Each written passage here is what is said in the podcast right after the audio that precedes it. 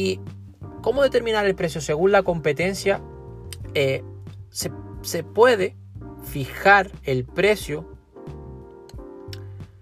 básicamente en tres niveles.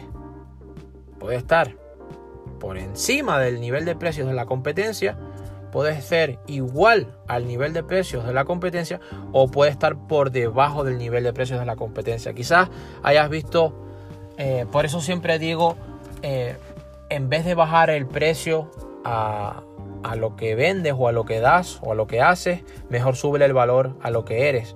Porque es fácil entrar en guerras de precios. Si alguien está vendiendo un producto parecido en 500, tú quieres entrar en una guerra de precios, vendes el tuyo por 490. Pero eso va a hacer que el otro también venda por menos y por menos y por menos.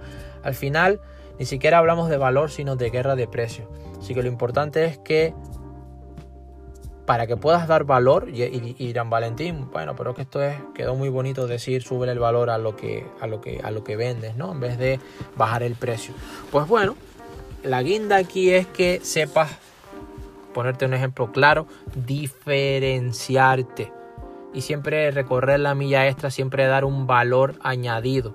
Por eso te digo, escucha los módulos anteriores, sobre todo el, módulo 1, el de decisiones sobre producto de nuevo, para que veas las percepciones, para que veas la propuesta del valor, la de valor que se le da al cliente, si, si estás en el máximo valor, cuál es tu tipo de producto, cuál es tu tipo de servicio, qué es lo que el cliente más admira de tu empresa o de tu marca o, de ti o de tu marca personal, de tus productos, de tus servicios, etcétera, porque esa diferenciación y ese posicionamiento va a dar un mayor valor y puedes ponerte por encima de los precios de la competencia.